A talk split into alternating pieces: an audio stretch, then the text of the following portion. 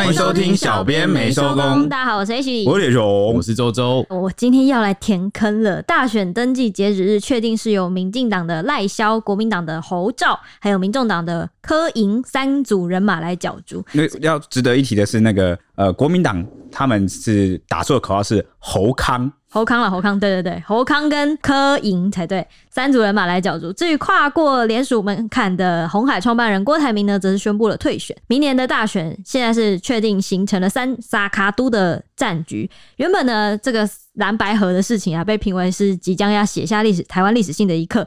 在这四十天内呢，可说是峰回路转。两党历经了多次的协商密会，即使一度达成六大共识，就是到我们上一集的那个进度。然后看似是有望要合作，要开启台湾民主第三波改革。我们还特地出了那一集嘛，但蓝白还是在这个正副组合上谈不拢，最后关头走上了分手擂台收场。这个君乐会谈中呢，满满的名场面，掀起国内的舆论。那这个历史历史性的破局之战，将对二零二四大选啊，对台湾政局会有什么影响？今天话题很多，这一集是聚焦在蓝白破局和影响之下。欢迎五星评论给我们支持。对，在在开始之前呢，还是想要抱怨一下。因为我们其实谈了蛮多集的政治，你知道吗？政治这个东西总是就是会让立场，对立场这个东西就会让大家觉得很敏感、很失心疯。然后呢，有的时候我们嬉闹之间又带有一丝就是不说破的那个呃那个什么呃该怎么讲？哪个哪个？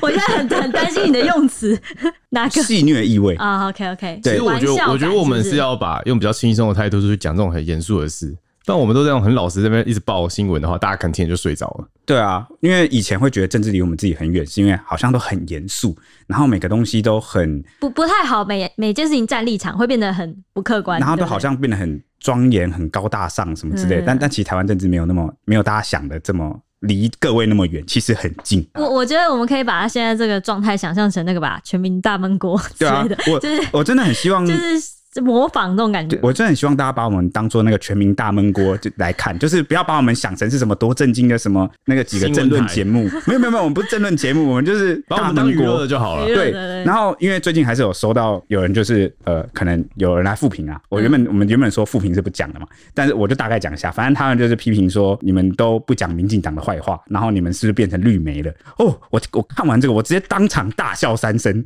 你知道吗？哈哈哈！我以前之前就讲过，我在那个好心肝的事情上，然后就就有人来说，你们就是那个民众党的打手。哦，然后现在来留言这粉丝，我不知道他是什么政治属性啊，但反正他就说，你们是不是替民进党护航？你们是绿媒，哎，害得我今天要讲这集的时候，我已经酝酿了很久，我决定要政治出柜，什么意思？然后你等下就会被说，哈，你这个变色龙，我就是变色龙啊，哎、欸。你知道，如果选民应该很多吧？如果我们能够被大家各种怀疑说你是什么颜色，然后每个都轮过一遍，就证明了你真的是变色龙，是不是？就是就就代表我们干话。哎、欸，我我以自己没有信仰某个阵营为傲。为傲，嗯，因为我我觉得如果一旦我去信仰某个阵营了，我就很容易有那个滤镜。就是看待他们的所作所为，我都会，因为我潜意识已经认同他们的意识形态，会有偏见。对，我就很容易对他们的偏见，就是你会更多的包容。对，我会对他们做的一些不是那么 OK 的事情，然后包容更多，或者是得过且过啊，算了啦。对，或者为了更大的目标，然后这个小事情，我觉得就算了。对，或者是他们的对手阵营做了什么，我就觉得哦，这个是恶意攻击啊，这这样我评论起来那个就没意思，就会多了很多阴谋论。对，然后很多人之前说，哎，为什么好像最近这几集都没有讲到民进党的事情啊？不是啊，民进党真的也没什么事情，他们就是稳稳的在那边。看那个蓝白河这个闹剧要闹多久？他们的支持度就在那，他们其实什么都不动。他们他们就他们就是躺着 看你们在干嘛。对，哦所以他们就没什么事。如果我跟你讲，他们今天如果发生了什么事情，我们一样会像之前大家还记得吗？不然大家可以去翻之前九合一选举，民进党是不是大败？嗯，就一定要有事情我们才能聊嘛，才能分析嘛。啊啊，最近疫情的时候应该也算有。对啊，疫情的时候讲了那么多，对不对？或者是之前那个核就是核废水排放的那个，对我也有讲一下嘛。那些事情我讲了那么多，我觉得。应该说，我们其实有点像鼓励大家去独立思考，就是你不要去信仰某个政党，你应该要思考说，每个政党端出什么样的牛肉，然后你觉得他哪个是对你跟对人民是最好的？对，因为我之前就讲过说，最好的状态就是大家最好都是中立选民，然后让那个政党他必须每次都要端出一些政绩或者是好处来收买你，因为一定是哪个党对人民好，我们才会投票给他。你懂吗？如、嗯、那如果他之后没有兑现他的这个政治支票跟诺言，那我们下次当然就不选他，就就这么简单而已。哎、欸，我突然发现我们不讲，好像大家意识不到我们在讲民党，是因为民党现在是执政的政府，然后我们讲话的时候，通常都是什么？呃，像之前那个进口蛋。啊、嗯，就跟施政有关的时候，跟施政有关，所以大家可能会觉得，好像我们不是在讲民进党，是在讲好像台湾的社会、台湾的政局这样。对，所以所以反正讲一个很简单的概念，就是现在谁占据那个新闻版面，我们就讲谁。对对，对，蓝白河就占据了最近的版面，所以我们就会讲他。对，那当然，但因为蓝白河他很明显就是在野，很明显我们就是会告诉你们说这是什么政党在干嘛，然后他是什么什么状态。对，对对，当然有些我们不可避免的，可能在一些叙述上会让你们觉得哦，某某些小编或我好像主观性很强，有带有个人的那个我。都会在事前尽量先声明，哎、欸，这是我的个人想法，好，他他无关于事实的部分，好不好？我我都会先做这样声明。好，最后我就要政治出柜了，我三个党我都投过，我投过国民党，我投过民进党，我也投过民众党，我就是一个呃，另外两位应该都知道了，我每次投票都会讲一下，哎、欸，我我要投谁，可能要投谁，不管是立委啊、总统大选啊、市长啊，我三个党都给过机会，我甚至还投过小党、欸，但我不知道、欸，哎，我不知道是谁、欸，哎，我可有、啊、可能可能知道你投过三个党，但不知道你投的是谁。有啦，你知道啦，那个立委你就知道啊，或者是、啊、立委我知道，对啊，或者是总统。小党我也投过啊，我从我有投票权以来，我就几乎每个党，哎、欸，我每个党都投过，连小党都 我都有给过他机会，只是是什么层级的权吗？对啊，变色龙认证是，是？对，我我我真的不介意大家叫我变色龙，但我真的是没有什么。变色熊，所以不管是台湾的听众还是。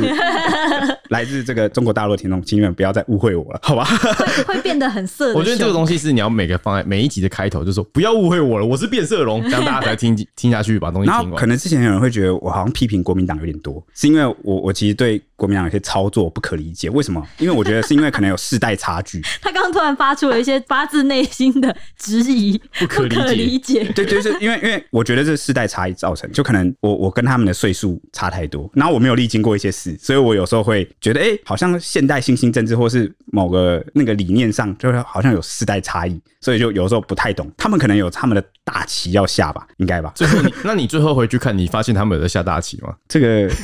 有 这个智慧的听众们心中自有答案。欸、但是民进党也是还蛮老的党啦，不够老啊！他跟国民党，国民党是百年大党哎、欸，可能有些人觉得我们对国民党太严格，那因为我们用百年大党的那个角度来检视他，但其实他老他已经撤退到台湾之后，他可能有自己一个本土化，他有他的变动。他已经重新组合了吧？体质已经变了。对啊。然后我们不是不能每次都叫他百年大党，嗯，这样。只是他，你看他经过，他以前经过党国啊，他有一些历史，他累积过一些资产，所以我们还是说用百年大党那个标准，那个去去检视他。只是客观的说，国民党他的这个世代交替，或者是那个接班人，好像没有，呃，好像在某个时期就中断了，就是有一点，我觉得给年轻人的机会不够多，有点断层。我的比较主是民进党跟民众党，国民党的年轻人真的特别少。还有之前在那个地方选战布局的时候，没有给战斗蓝太多机会，所以那时候就会让人觉得好像国民党他的世代交替有点断层，对，有点断层，所以就会导致我不可理解他，因为我也是时代差距的那一份子。好，好吗？好吗？我们每次我们这样聊聊，然后我都会想说，以后小朋友他们那个课本上啊，看到这些历史，就是选举台湾历史，不知道会不会觉得很困难哦？应该也不会啊，因为反正少子化了，以后也没什么小孩了。弄不懂的小孩变少了，还是我们这些老人在讨论，你知道吗？好了，那所以，我以下我们就正式开始喽。大家有以上这些认知之后，今天的全民大边锅，怎么听起来像大边锅？就开始喽。好，话说从头啊，首先呢，就是国民党在五月十七号的时候征召新北市长侯友谊参选总统，但是民调那时候。是不见起色的。那与民众党的柯文哲竞争这个第二、第三名啊，就是国民党跟民众党哈，互相好像就是这个民调就二三名这样换。那外界甚至会更看好陪绑，原本看起来是陪绑的柯文哲，觉得他有望成为挑战民进党参选人赖清德的人选。因为呢，过去啊，国民党已经在总统大选连续两次失利了。那为了打败赖清德啊，后来朱立伦再次抛出了非绿联盟的概念，他希望跟民众党。谈整合啊，但是就始终没有踏入深水区。那当时其实外界的这个呼声蛮热烈的，像是那个国民党立委罗志强，他就首先提出了这个政党轮替大联盟，喊出说谁当总统是次要问题。政党轮替才是首要任务，一度啊有被解读成是蓝营小鸡跳船哦，那一阵子。那直到这个十月十四号啊，这个一次蓝白会前会的登场，那双方对于在野最强候选人出现了分歧，最后经过激烈辩论，双方依旧纠结在民调比拼上。那侯阵营呢，抛出了新概念，叫做民主初选。可是呢，民众党阵营啊，柯文哲阵营坚持的是全民调。双方更为此在过去一个月以来啊，多次隔空互骂啊，叫战。好，没有共识。我我这边大家可以大概讲一下民主初选。我觉得应该大家很多人在搜搜寻那个 Google 说民主初选到底是什么意思？其实就跟全民调不太一样的东西，只有一件事情，就是它要有点类似实名制，就是你要去亲自去盖，然后它要避免那个灌票而已。所以它就是变成不是你接一通电话就告诉你说我要选谁这样而已。所以会耗费更多的。对，耗费就是就是至少好像要两亿还几亿吧？我记得他当时说，如果真的要民主初选啊，好像要。资金要蛮蛮大的，然后你好像可能要亲自去选，然后还要选一个政党票的样子，反正他多了很多程序，但是他可能比较精准一点，因为实名嘛。对，因为实名。那可是这也考虑到动员率的问题，就是双方政党他们能动员的族群不一样。但我觉得这个要想，就是如果真的这样做的话，这些人会出来投这个票，代表说他在投票当天，他确实也会出来投票。对啊，所以对国民党而言，他们看来啊，这是一个比较精准啊，因为你现在怎么做民调，到时候实际选的时候。万一他不出来嘞，嗯。嗯，对不对？哎、欸，国民党过去在选战中一直有这样的优势，就是呢，他的那个好像平时那个网络空战，好像他的民调没有那么有利，很会声势没有那么有利。那是因为他的支持者的那个年龄族群跟他的身份的那个跟一般年轻人或网络族群是不太一样，所以往往我们都可以在选举的结果发现，哦，国民党其实有很惊人的有一个落差，是不是？投票率，嗯。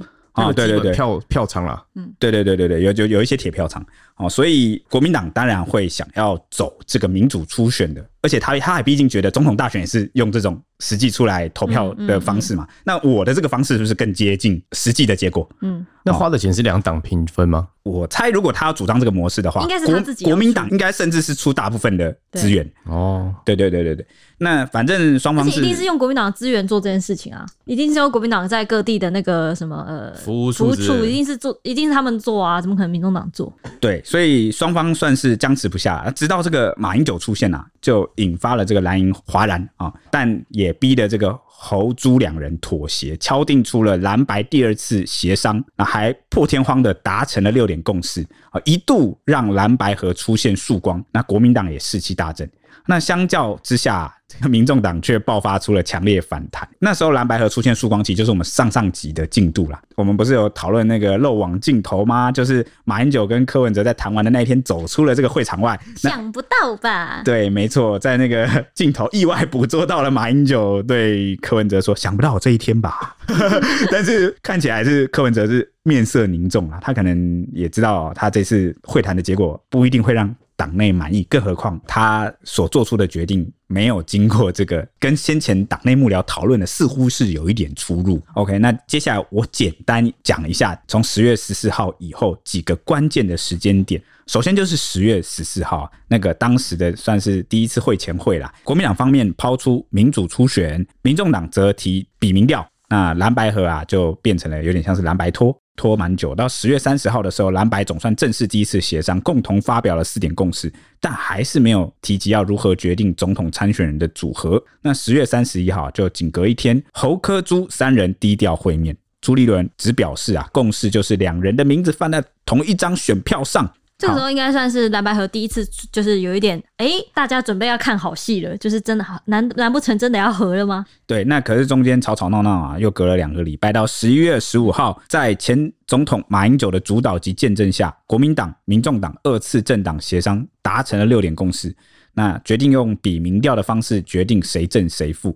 那仅隔三天呢，十一月十八号，马英九办公室发表声明，双方就其中三份民调是否采用统计误差三趴或是六趴这件事情上没有共识，民众党代表拒绝签署。再隔一天，十一月十九号，柯文哲在民众党誓师大会上表示，我会以民众党总统参选的身份。拼到底哇！就是正式决定，应该是只能当正的。弯腰腰，我要么当正的，要么就是我自己选哦，就是剩这两条路。十一月二十一号，柯文哲竞选办公室表示，没有侯科配选项，若是柯侯配，大家则可以一起努力到底哦。就是再强调一次，就是当正的。那十一月二十二号，侯友谊公开九份民调数据，喊话柯文哲说，把最后一里路走完。那这个总干事，民众党就是竞办的总干事黄珊珊则回应说，柯文哲会以总统候选人的身份选到底。再隔一天，十一月二十三号，郭柯侯马朱五个人啊现身君悦饭店举行公开会谈，最终以无言的结局收场。那柯侯啊双方啊宣布明天各自前往中选会登记，就是破局啊。那到了十一月二十四号，也就是这个参选登记截止的最后日期，蓝白河算是正式破局了。柯文哲公布自己的副手是星光大公主。吴欣盈，侯友宜则公布自己的副手是战斗蓝的代表赵少康。那蓝白河破局啊，要从最后一会这个大型翻车现场开始说起。当时在野阵营整合期限进入倒数的阶段，那继马英九居中作为见证人，走向一度要成局了。那双方又在民调误差范围三趴这个问题上谈不拢，所以再度决裂，也埋下了这个破局的种子。那柯文哲随后就在民众党誓师大会上喊出：“我会以民众党总统参选人的身份拼战到底。”那从那天开始呢，一连五天他都跟郭台铭去密会，郭柯两个人还分别派人去领表。那登记期限倒数计时的时候呢，大选俨然成为细卡都，细卡都都。对，那让外界是直接看得非常傻眼啊！就在这个时候呢，郭台铭就突然宣布，他跟侯科两天内的十五通密电的内容，当中都是侯科去。拜托他扮演统哭的角色，让他愿意为了担起战整合这个在野势力的责任，促成这个三方会谈。讲一下什么是统哭哦？统哭指的就是那个铁线圈或竹环呐，它是用来把那个木桶的竹片给箍住的关键结构。如果没有统哭啊，这些组成桶子的这些木板就无法合在一起变成一个桶，所以统哭也被视为是结合的助力。在这个意涵里面，就是指专门用来团结大家的人。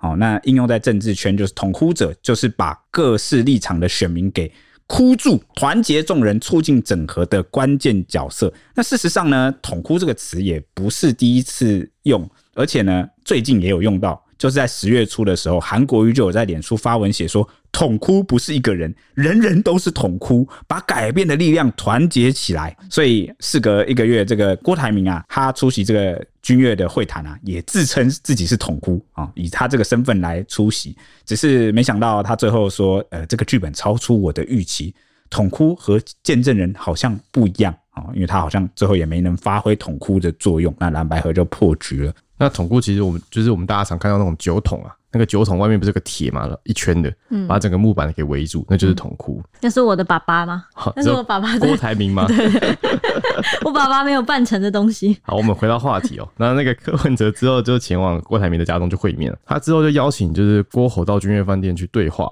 但侯友谊当时在跟马英九还有朱立伦啊在马办等待他们，一度就是僵持不下，因为两边都没有各去各的地方。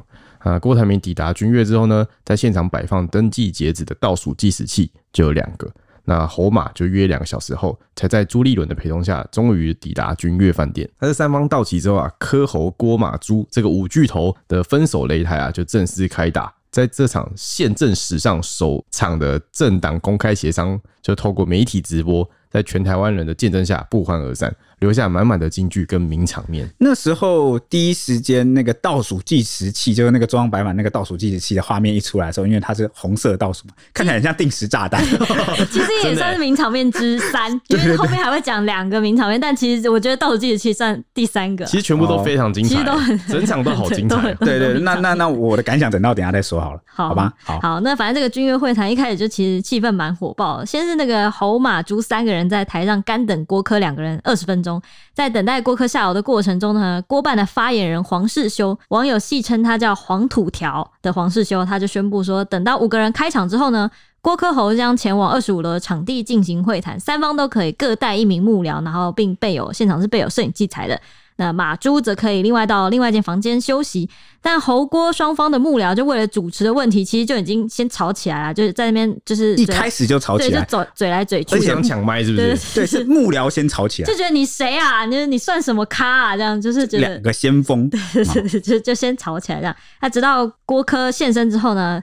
郭柯两人上台合合照，但是两个人是拒绝握手的。那郭台铭是以主人之姿拿拿走了麦克风开场，一开口就暗酸朱立伦跟马英九这两位人呢是重量级的不速之客。这来到了京剧第一句，郭台铭一开口 就，就是说感恩节来了两个重量级的不速之客，不速之客。因为为什么会这么说？因为他原本是预期侯友谊会单独出席，对，就是讲好每个人就是只能派一个人来。他的预期是三个参选人，对对。然后没想到就是什么党主席，然后前总统都过来。对对对对对对对。然后他本来预期侯友谊会单独出席嘛，没想到却带来他的贵人，就是郭台铭的贵人和恩人马英九。马英九先生让他跟饭店人员其实急的就是像热锅上的蚂蚁，因为他说呢，京剧二就是二五三八房间只有三个位置。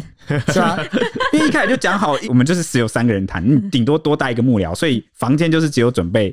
三个位置，这这句话在一个政党学上会 会场上有多荒谬？嗯，那郭台铭他讲说带来了他的贵人跟恩人马英九，那这是一个比较客气的推崇，对，支持毕竟他也是前总统，对，就是比较客气的说，哦，我的没想到我的贵人跟恩人来了，但是他话锋一转又说是重量级的不速之客，那大家就可以品一品，他是先礼后兵啊，就是先礼貌的称对方是恩人跟贵人，但马上就说对方是不速之客。整场会议都一直在讲二五三八这个房间，然后其实后来有网友曝光里面的照片，里面其实蛮多位置。反正二五三八这个东西在这里出现就是一个荒谬了，就是太荒谬了。那他就说呢，他就接着说，二五三八房间只有三个位置嘛，需要改成五个位置，让这个马英九听了就有点生气的说：“我是见证人，我不会发言。”他这个时候讲的时候，其实没有拿麦克风，马英九一直就是有点就是用喊的啦，喊出来，他没有拿麦克风。就说你们不用理我，不要把我当做我只是来见证的。那个时候郭台铭要递那个麦克风给马英九，那就说：“那我们请马马前总统讲一下话。”就他又被迫再讲一次。我想我不用再重复一次吧，结果他还是被迫再讲第二次。我，我是见证人，原则上我不发言啊。这样，这金句第三句就是这一句了。那接着呢，郭台铭就要求朱一伦说明你来会谈的立场啊。他说呢，因为如果这场会面是政党协商的话，那郭台铭他自己就应该要退出，他要去走自己的路。然后他呃还两度打断了抢着要回应的侯友谊，说我是主人，我在问朱主席。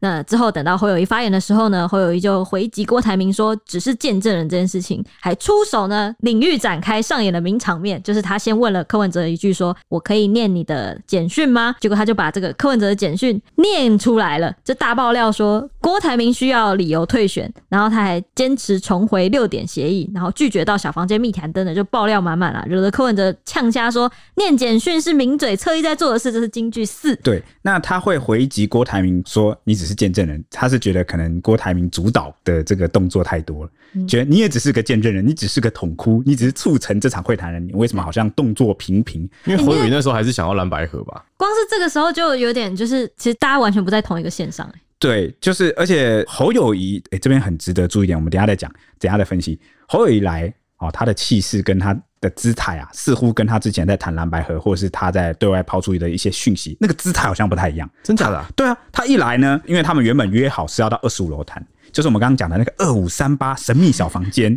但是侯友一来呢，他就说不需要上楼，不要上楼，公开。他说我们谈就是要公开透明的。那如果要公开透明，这上楼谈跟在这里谈有差别吗？就在这里谈。我那个是比，我觉得是比较中后期，我觉得是在于郭台铭先充满了这种攻击性的语言之后，我觉得侯友谊跟朱立伦他们才开始改变态度。我我个人。我个人呢、喔，这我个人想法，我觉得他一开始就没有打算要上楼谈，因为这个东西他不会不会突然当场他一个人就临时变卦说我要在这边谈。我觉得他就是有备而来，他没有打算要上楼谈，因为他们一开始其实是约在马办嘛，他们在马办等，但是没有没有要人，没有他们没有来。对，那可是马办他也不是一个公开的场合，啊、所以正常而言，如果要谈的话，因为你们还没有真正达成共识，会挑在一个都是镜头的。前面谈吗？我我不知道了哦。正正常感觉，我觉得应该是第一部分是他在马办那边已经等到有怒气了，然后到现场的时候又听到郭台铭这样讲，所以他就瞬间就是变成说，那就公开大家一起谈。好，那大家可以讨论一下这件事情。那再来就是呢，呃，他就是马上就出招说，呃，我可不可以念你就是寄给我的简讯？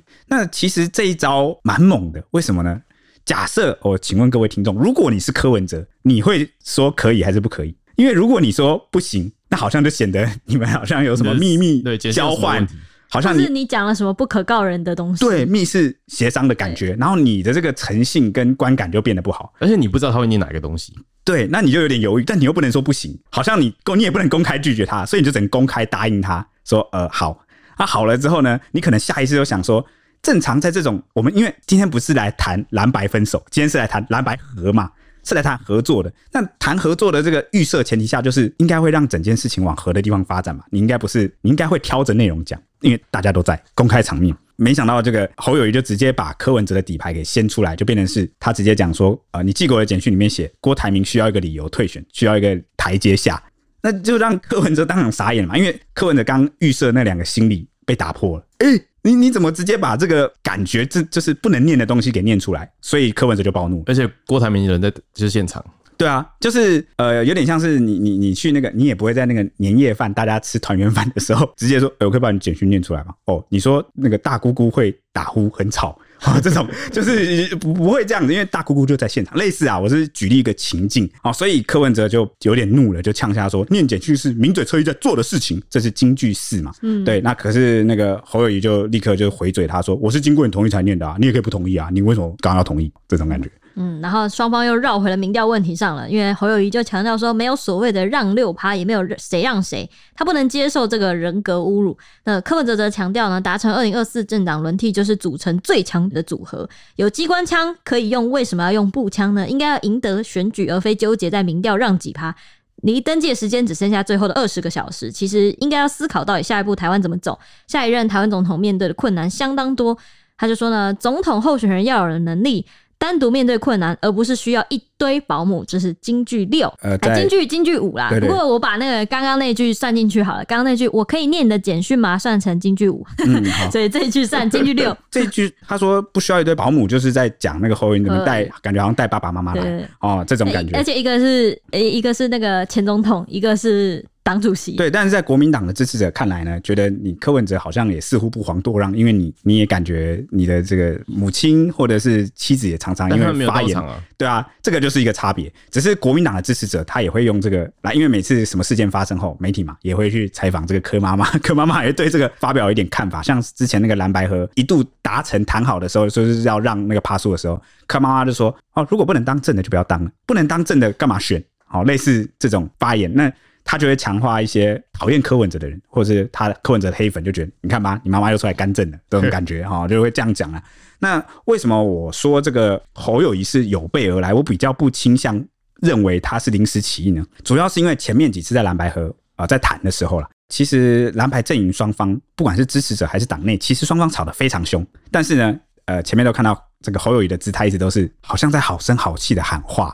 好像都不到最后一刻，国民党不会放弃。对，都是在讲那种大团结的话，就是他不不是那种个性啊。可是呢，这一次他来，他有几个很强烈的地方。第一个就是他不到小房间谈，第二个是他就是马上就出招，说我可不可以念简讯。这个这个很难想象是临时性，因为他他经历过那么，他也是有一些经历的人，然后他的个性也不是那种冲动型，然后你说他会突然做这些事情吗？或然后就感觉这这一系列他要讲的事情，他都是决定好。我个人比较倾向有一种猜测，就是他的国民党内部，就他竞选办公室的幕僚。有跟他说，诶、欸，你侯友宜，你是警政署长出身，你之前打出来的形象就是铁汉，你知道吗？就是那种呃脚踏实地啊，然后意志坚定，然后就是的那种铁汉。那可能觉得他之前的对外的那个表现上太软了，好像都被主导，都被牵着鼻子走。所以他这一次呃就换，就是有备而来换成了一个比较强硬的表现，他就是要拿回那个场面的主导权。然后所以后来啊。因为我我身边有时候我会跟朋友去聊那个政治嘛，我也会聊他们家庭，哎，你你爸爸妈妈支持谁啊？你们家庭是怎么样？然后呃，我我就遇到一个朋友，他他家里就是爸爸妈妈都是深蓝，好非常蓝，然后呢就疯狂的大赞，哦说哦。侯友谊这次那个气魄气势都出来了，那个拿回了那个主导权，完全没有再被这个民众党牵着走啊，没有再被压着打，终于有那种真男人铁汉的感觉啊！不止 不止他们啊，哈，我我家有一些长辈他是支持国民党，他也也也讲了这个差不多类似的话。我想说啊，在我们看来可能是一个，哎、欸，你在干嘛？你怎么突然变那么强硬？我们这种摸不着头绪的。但其实，在国民党支持者的心目中，觉得这个形象是超级大加分。对，H，你觉得有加分吗？我其实觉得是那个、欸，因为我看起来觉得是国民党不喜欢郭台铭。对啊，就是遇到郭台铭就，所以哦，这有可能，那就是印印证，就是刚刚可能周周讲的，就是讲说他们原本是在坚持在马办等。应该说，我的看法是，我觉得他们的幕僚有给他好几种方案。就是说应对现场的情况，而且有给他攻击的武器，就是简讯。就是他应该是说，你看现场情况，什么时候你想用就用。那侯友谊当下可能就选择了。哦，你的意思是说呢？可能有马办的方案，还有被迫要去军乐的方案。如果要去军乐了，就决定火力全开。去军乐的时候，我觉得他可以看郭台铭跟看柯文哲的态度来决定他要怎么去回应。哦，有可能去去那个去军乐，因为因为其实郭台铭一开始就不太欢迎他们，所以连去军乐都有 A、B 方案。嗯，一种就是温和方案，一种就是强硬方案。结果没想到一，因为侯友谊一进去，其实他整场都笑得很开心，但是他到中期，我觉得他的那个笑容就是逐渐消失，转移到了我的身上。我在看直播的我的身上，是吗？对 好，好，那就可能就像周周讲，他们就是准备了这个，如果不来这个马半谈，好，不给我面子，是不是？先决定再进到这个君越的 A B 方案。开始要强硬，他们其实一开始有抱怨，他们说马英九其实在马办等了非常久，等了快一天。就是侯友谊很尊，非常尊敬马英九，然后马英九他可能就是他他觉得可能郭侯呃郭科有点，他事后有讲郭科太不尊重马英九，导致他可能就火气上来这样。哦，所以他他是他他的说法是以马英九为主啦，就是他们觉得他们让马英九委屈了这样。那你你觉得这个侯友谊临时起义的这个几率有多高？你觉得他是备好的，还是他就是真的气到？就是你知道有些人就是怎样，你知道吗？很气的时候，凭借那个怒气，就是我觉得简讯这个东西不可能是临时的。对啊，我觉得那一定是一张图，你知道吗？武器是先准备好的，对啊，对。嗯，他应该本来今天就因为已经最后了，我觉得他本来就已经要。就是坚坚守，就是坚守一个他一定强硬的东西了。那我们能不能说他其实好？他们好像看起来，当他们决定要去军乐的那一刻开始，对对，就就要几乎就决定是要蓝白分手，分手了。对，所以他们是去想要利用这个最后一波分手的机会来提升，就是改善自己的形象。对对对对对，有点这样的感觉。哦，有一种这样感觉。我们是事后诸葛啦，我们是马后炮。哦，我们也应该也或是加深自己在选民形象，对，巩固好自己原本有的哦基本盘。对，不要让那个。蓝营的支持者信心都没了。对，因为我觉得柯文哲也在做这件事、其实蛮奇妙。如果照你这样讲的话，变成说，其实侯友谊跟马英九去就好，朱立伦其实不用到。没有你，你知道吗？就是朱立伦他一直在这里面扮演一个角色，就是因为他要告诉侯友谊，国民党要坚持什么。我知道，我知道朱立文是在后面给他出一些小主意的人，不是小主意，是大主意，是大主意，是大主意，是他要告诉他说，你侯友谊不代表你自己，代表是国民党，然后我代表的是国民党，所以他是一个负责提醒的角色吗？呃，也不算提醒，我觉得更重。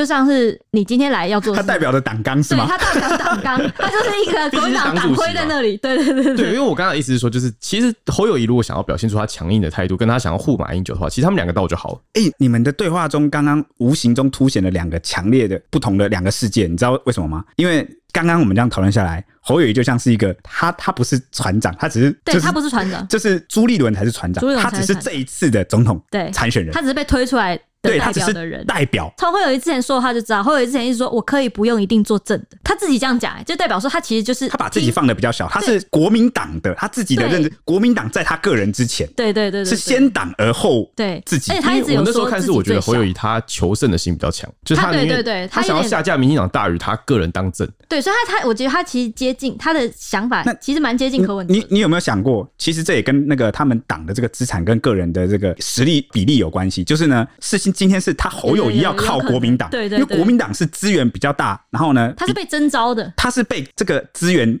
庞大体量庞大的党征召的议员，对，所以他的概念意思里面就是我只是国民党的一份子。那我现在要讲的两个世界是反观柯文哲呢？柯文哲大家都知道啊啊，这个民众党其实有时候常被人说是一人政党，为什么？因为里面声量最大的就是柯文哲，几乎是他带动整个党啊，这个不可讳言嘛。那你看在谈判的时候，他是一个人来，那甚至上次还谈出了一个党内都不一定认可的结果，变成是他是参选人兼就是主席嘛，所以主席对，所以他有时候就反而他可以一人决策，他有点有时候就变得有点像是他走在党前面。对，我我相信他现在不敢一人决策了，因为上次真的党内也真的反弹蛮大。他说他回去会检讨。对，但是现代政治，尤其是政党政治，不太可能让你真的可以，你就算是声量最大，你看你你这一次就是一个验证，就是你不可能真的完全脱离党的奥援，你后面会有一个反噬期。应该说台湾还没有出现那种真的很强人政治到一个人可以支配整个政党，主要是这个民主政党政治也不太可能可以让你这样子搞，因为。反正我的意思是说呢，这个你只要在这个台湾民主政党政治的那个底下，柯文哲或者是侯友谊，他其实都不像是像郭台铭那么有钱，他可以去。找一堆人来帮他联署，他可以脱党参选。基本上，你一个没有很有钱、没有很有资源的人，你基本上没办法，不太能脱离政党啊。所以，柯文哲虽然在民众党贵为是党主席啊，然后他的这个声量也很大，然后也是民众党的声量主要的来源啊。但是经历了这一次，我相信他也知道，不太可能这个架构下不太可能一个人作战，你要靠团队，要靠幕僚，要靠有时候人选之人。尤其在柯文哲有时候常讲错话嘛，那他需要的幕僚来提醒他。主要是主要是这样。反正呢，啊，我们继续往下讲。那就在这个时候呢，第二个名场面就出现了，因为这个侯科啊，又为了这个民调起了争执。那郭台铭在这时就使出了尿遁啊，短暂离席。那因为他是怎么讲呢？郭台铭当时就说，如果要谈到蓝白六点声明跟民调的话，我从头到尾都没有参与，因为我统计学没有及格，我暂时出去方便一下。这是其实是金句七啊，因为这蛮好笑的。那时候可能郭台铭看那个现场气氛蛮紧张的，那他就自己幽默的自嘲开了个玩笑：我统计学没有及格啊，我出去跑出去上厕所，那还在外面就自拍，然后发了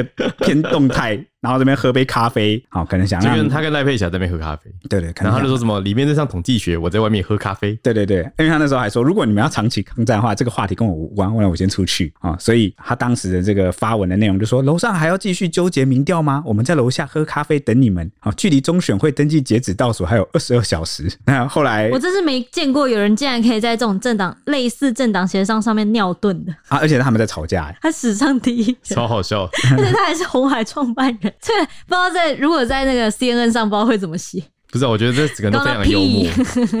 对，那反正呢，大概半个小时后啊，郭台铭这个算主人吗？算是捅哭啊，哦，就回到了这个现场要来收场，但他火气也不小，他就直接喷说，本来讲好是三个人，结果。我却变成见证者哦，这是京剧八。然后呢，呃，他就说：“那我也不晓得，我是不是也被换掉，让我作为这个主人很难接受哦，这个场地的主人哦，就不知道什么，好像弄一弄就没有我的份。”对啊，是我揪你们来的，哎，怎么我变成不能讲话的人呢？对，变成你们三呃，你们突然被小圈圈排挤，对对对，突然变成你们在讨论，然后变成马英九作为那个协商者这样。对，那他后面还继续说啊，就谈到统计学这件事，他就讲说呢，真心觉得就像柯文哲所说，就此翻过，但但是呢。他说很不幸的，今天好像是无言的结局，这是金句九哦，就是他说他很不希望是这样的结局，但是今天看起来是无言的结局。无言的结局算是之后都为这一场军乐会谈下了一个注脚，注脚。对。对那反正他就说不是 happy ending，他之前就预料到，所以他一直想要避免这件事发生。可是现在还是发生了，这也是中华民国的命运吧？问号。他说今天如果大家是用一个不愿意承认事实的谎言去说明另外一个谎言，对台湾的结局是不好的。希望中华民国的太阳明天依旧从东边升起。这边还有第十个金句，就是也是刚刚不是有两个幕僚在吵架嘛？他们最后也还是在吵架，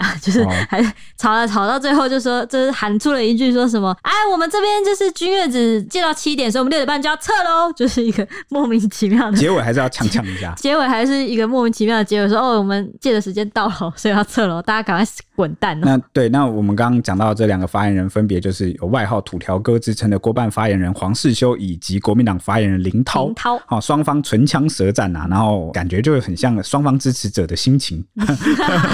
后续也在网络上继续吵架，对啊。那反正最后呢，五个人是不欢而散啦。那还是在这个郭侯双方幕僚，就是刚刚讲一阵唇枪舌战之中结束。大部分网友都直言说，要是他们真的和了，也是继续吵四年，连假意的和平都忍不住。连装都装不住，但那有啊，脸上的笑容有演一下，后面没有了吗？全程都有算是有在笑，就就因为镜头在拍，对，就就连走的时候也是啊，互相拍一拍，握个手，也是有笑。其实他们在初期在谈的时候一直互相攻击，然后民调的时候互相攻击，我就觉得这个真的是他们其实有点互相拖累，就是维持不了，增加双方支持者的仇恨值，至少来个君子之争吧，好蛮难的。好，那有网友就继续说啊，看五个老人吵架也是人生成就解锁啊，还有人说勉强的爱情是不会幸福的。因为因为你知道怎么说勉强幸福，因为郭台铭就说今天要来再办一场婚礼，他原本是希望有意促成，对，要办蓝白婚礼的，然后他自己是那个第三方。哇，那不就很像电影里面经典的情节吗？就是到结婚最后一刻才反悔，然后新娘冲出去，冲出，还是新娘 没办法嫁给你。主人主人办场地的主人还突然尿遁跑走，所以我突然不能坐。在外面喝咖啡，你们先慢慢把那个之前的事情就撕扯清楚，我再进去证婚。但这样看起来像是侯友宜就是正宫进来，然后发现郭台铭这个小三在里面。小三是见证人，哇，气烂！这真的是名场面。哦，反正这场持续了四十天的蓝白河大戏啊，本来有望开启台湾民主第三波改革，结果历经了峰回路转、高潮迭起之后，最终就如同郭台铭所说的，变成一场无言的结局啊，全摊在国人面前，让期望蓝白整合、政党轮替的六成民意大失所望。这个六成民意是他们讲的啊。哦，说哦，统计出来有六成的民意希望政党轮替，他们的算法好像是就是呃，如果民进党是大概三四十趴的话，大概剩下全部都是反他们的。哦，好吧，啊、就就听你的吧。我我我自己看法是这样。对对对，OK，那你说六成就六成吧。哦，我说他们啦，他们宣称六成。对，因为我因为我不知道他们六成这个数据到底哪里来的。就是大概从呃呃，不知道是。几月开始？五月可能征召侯友谊开始，他们就有一直在做一个民调，就是想不想要政党轮替，然后一直有一个民调，就是大概有五六成左右这样。哦，就是他们做的民调一直都是五六成。那时间来到十月二十四号啊，这个柯文哲跟侯友宜先后带着副手就前往中选会。那柯文哲的副手是民众党不分区立委星光集团第三代大公主吴欣盈，侯友宜则找来就是战斗蓝中广董事长赵少康来搭档。那接在截止期限前压线登记参选。那至于没有登记的是谁呢？就是前一晚君越会谈的主人郭台铭，他在最后一刻就直接宣布退选。他就说：“人退志不退，成大事者不计毁誉。”郭台铭或许可以被人遗忘。但为中华民国的未来选择成全，已是我能够奉献给故乡全部的爱。那副手赖佩霞也说，郭台铭在登基大限这一天早上有召集团队，宣告说，二零二四年我们不会出现在选票上了。他就感叹啊，这个是艰难的决定，整合破局是最难过的。但参与政治不是为了个人或党，而是为了共同挚爱的家园。嗯、那对于蓝白和这个破局呢，侯友宜事后也透露说，国民党在破局后的记者会上。用词啊是相当的重，强调会谈过程中柯文哲一直强调自己是最强那个人，但就国民党的立场来看，希望的是最强的团队。那国民党有立委、有议员、也有县市长，随时都可以去补位，做好这个整队的攻击，这就是政党的实力。那至于侯柯配或者是柯侯配，那平手就回到六点的共识。那话锋一转呢，国民党就更批评啊，马诸侯在会议中受到很大然后公开的屈辱，他们能秉持公开、公正、公平的心态坐在这个现场。希望小我小一点，大我大一点。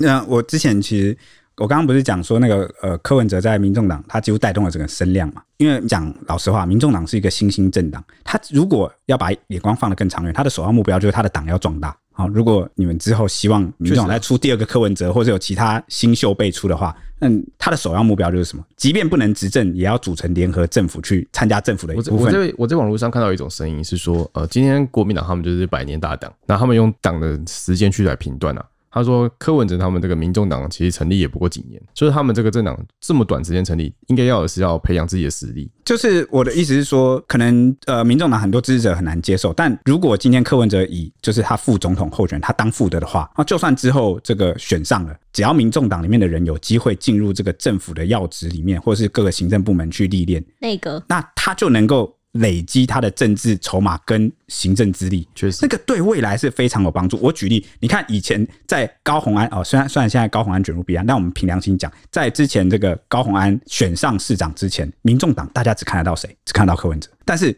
你看经历了那次市长选举，哇，民众党居然拿下一席市长，那你看就让民众党其实士气大振，而且同时你这个民众党就多了一个政治明星。那大家在看待的时候，就会觉得这个党其实是变强的。所以，民众党现在他的第一要务，如果真的总统也不一定能当政的，那首要之务就是你底下的子弟兵啊、派系啊，不管什么人都好，你一定要进入政府部门去累积资源，要培养起来。我讲很简单的嘛，你如果是在外交部门，你就是不是就会认识很多各国政要，好，认识很多外交资源啊？如果你是担任什么营建的这个官员，那你是不是就会认识很多民间厂商，认识很多相关的部门？啊，是不是就会累积人脉？那个都是我们一般老百姓看不到，但其实他们在那个位置上，他们的收获会非常的多。就像为什么大家都要去不同的部公司去跳来跳去，然后任职不同的部门，结识不同的人，累积不同的资源？为什么大家念好的大学？除了这个好的师资之外，是不是你可以结交那个同温层，就完全不一样？那为什么民进党他会越执政越强？你你自己的人马，为什么大家都拼了命的要把自己党里面的人子弟兵塞到各个政府部门去历练啊？那个能累积的资源效益。太大了，所以民党就算有点像是这个政党就是这样。你在野党，你久了没有进入这个政府部门去历练，你就会越来越钝了，就钝了。然后你也拿不出厉害的那个官僚可以来让大家觉得就是专业的官僚，嗯，让大家信赖哦。就是国民党过去执政很稳，或者是大家他受到一些保守派民众信赖，是因为他那精英官僚，对他那时候很多精英政治，他有一批专业官僚，但是你看他一直疏于这个世代交替，那是不是久而久之？那他就抬不出明星来。那民进党这个东西就做得很快。那执政越久，他能够累积那个资源越来越多，因为他不是蛮敢于练兵的。对，那就算会被大家批评好了，就算大家就说，哎、欸，他怎么那么年轻，可以怎样？他怎么怎么那样？这这样这样，怎么可以担那个职？他他他他不管你啊！我就是要让这个人累积啊！因是民主进步党啊，对对，对年轻啊，那他他就是他就是这样做。好，所以谁能执政，最重要的就是能够让自己的人累积。而且我觉得行政能力跟行政，我觉得如果民众党跟蓝营，就是不管谁正谁负啊，就是即使是负的话，进去以后也可以训练一个东西，就是也不是训练，就是精炼一个东西，是政党协商这件事情。就是，他可以内部一直疯狂政党协商，是这样。他跟那个他，我觉得他在对王进王金平那个人脉有没有累积出来？柯建明那个人脉，对，就是他跟民进党，他在对民进党的时候，或者是在对国民党的时候，一定都会有一套。对，会有一套。那你目前民众党大部分的党员就是只搞过党内政治嘛？就是你们党自己在开会，嗯，那。跟真的要到那个政府部会到立法院里面，啊、那个又不同，一定又是好多方的角度。对，所以如果这个现在正在听这个收听节目的你，如果是民众党的粉丝，我们有时候敞开心想一想，最好是能够争取，如果民众党要壮大，有机会去参与，不管用任何途径，然后去多参与都好。我知道民众党也在做啦，你看他什么的选举，其实他们都有参与嘛，嗯啊，对不对？这是我个人的浅见，好不好？哦，我讲的不一定是对的啊。好，那除了郭台铭呢，柯文哲这边的后续争议也不断，蓝白破局之后，柯文哲就爆料说有。有人开价两亿美元，希望他担任副手，而且这个相关消息呢，就是从国民党那边传过来的，有名有姓，而且知道明确的来源。后来周刊爆料呢，只说这个开价两亿美元的是一名。姓余的华侨透过选择之友会秘书长郑荣成牵线，那科办这边没有正面回应，有点算是接近默认的状态，就说：“哎，有名有姓，我们都知道来源这样子。”那民进党就质疑喊价者是已经违反了总统副总统选罢法。就是搓汤圆啦。那柯文哲则回说呢，在那个过程中，什么余姓商人，还有季将军，还有魏先生都有。更感叹说，在当医生的时候就很少遇到骗子来打这场选战，骗子跟奸客实在太多了，还有各种国际骗子都有。对我来讲是这样的，这一页就把它翻过去，反正都结束了，让它留在历史。这样，那对此呢，赵少康则说，国民党现在选举经费也很困难。前天他跟侯友谊、还有朱一伦、还有侯办执行长金普聪开会的时候，还在为了经费伤脑筋呢，根本没有钱，什么两亿美金、两亿台币都没有。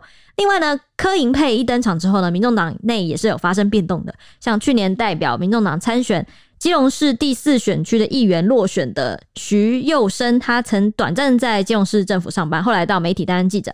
破局后，他是开出第一枪的人，他宣布退党。他说呢，对于蓝白合不成，有不少民众党员十分失望。再会了，我曾经深爱的民众党，我曾经以为的新政治。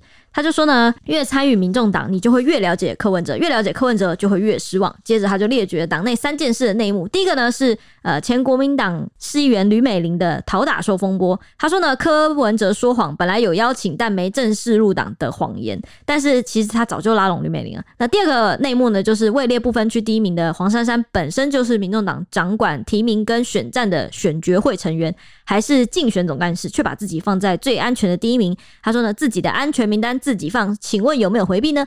有没有球员间裁判的问题呢？退党的最后一根稻草呢？他说是第三个，就是吴兴盈担任副手这件事情。他说吴兴盈绝对不是柯的第一首选要找的搭档。柯文哲是先前有下令说，不分区的立委都要下去选区域立委。因此，现任不分区的立委们呢，不管多艰难，也都下去选了。但就有一个人有特权，就是吴欣盈。他说呢，就他不用选。他说，曾经的阿北是一个痛批财团官商勾结、胡搞瞎搞的新政治家，是一个主张公开透明、拒绝密室协商的新政治家，是一个主张要守法守制度、不要人治的新政治家。但这种种已经让他傻眼、不解、心寒了。啊，另外呢，最新进度，今天的进度好像是呃，彰化的民众党党团已经灭团了，退党了退党，反正就是彰化那边是已经灭团的状态了。对，那讲老实话啦，蓝白合这件事情，这个四十天的大戏，对两党来说都形象上蛮伤的。嗯、好，但是我们现在客观可以观察到一点，我我是尽量就我的观察讲客观，在这个蓝白合决定破局之后啊，蓝营的支持者是迅速回审啊，归队了。嗯，好，那可是对于民众党而言，好像后续效应还在。余波不断，好，目前截对，那截至我们这个录音时间，这个十一月三十号为止啊，这个民众党是还没有完全止血。好，我们目前看到的进度是这样。好，那后续会变怎么样？哦，可能真的有一个重大进度，我们再来跟大家报告，好不好？不然现在讲，其实其实也也不太准。那也有些人分析认为说，这一次蓝白河最大的赢家是谁？有些人看来。有些人看来哦，不是我，他他觉得是黄珊珊，因为黄珊珊在这一次的这个呃蓝白河的这个冲突过程中啊，他展现出了一个主战派应有的气魄，然后让大家还有影响力，对，然后让大家对很多人都对黄珊珊虽然是耳目，就是刷新了印象，觉得哇，虽然这个柯文哲跟黄珊珊都一再强调说，民众党没有所谓的主战派，民众党一开始就打算只让柯文哲当正的总统候选人，就只有这一条路，好，但是呢，相对于之前柯文哲谈出来的那种其他路线的那种。感觉的那种摇摆不定，黄珊珊意志是蛮坚定。嗯，柯文哲那时候在就是来吧第一次就是有有成局的时候，就是那个那一场算专访嘛，我们都我们不都有听吗？他其实那时候有点示弱，就是他为了赢他的最终目标就是赢。他可能也有也有点被说动。上那个直播节目的时候，他其实就是在跟民主对话的时候，蛮就是我觉得他已经有点透露。对他其实比较想要赢，再加上那一次让不让的那个那那一次的那个协商，就是马英九问他说：“没想到吧，有这一天吧？”他那一次是就是比较冲击他吧。就是他感觉相较吓吓傻，还没回魂，你知道吗？就是反正相较黄珊珊的沉稳跟坚定啊，真的黄珊珊是收获了比较多的好评啦。哦，这个是别人讲的哦，不要不要来那个骂我，这很多人在讨论啊。那大家去评看看，然后我们这观点不一定是对的哦，大家自己想想，大家都有独立思考能力嘛。那以上是今天这一集的节目啦，如果之后大选有什么变化，我们再跟大家分享吧。那我们下集见，拜拜拜拜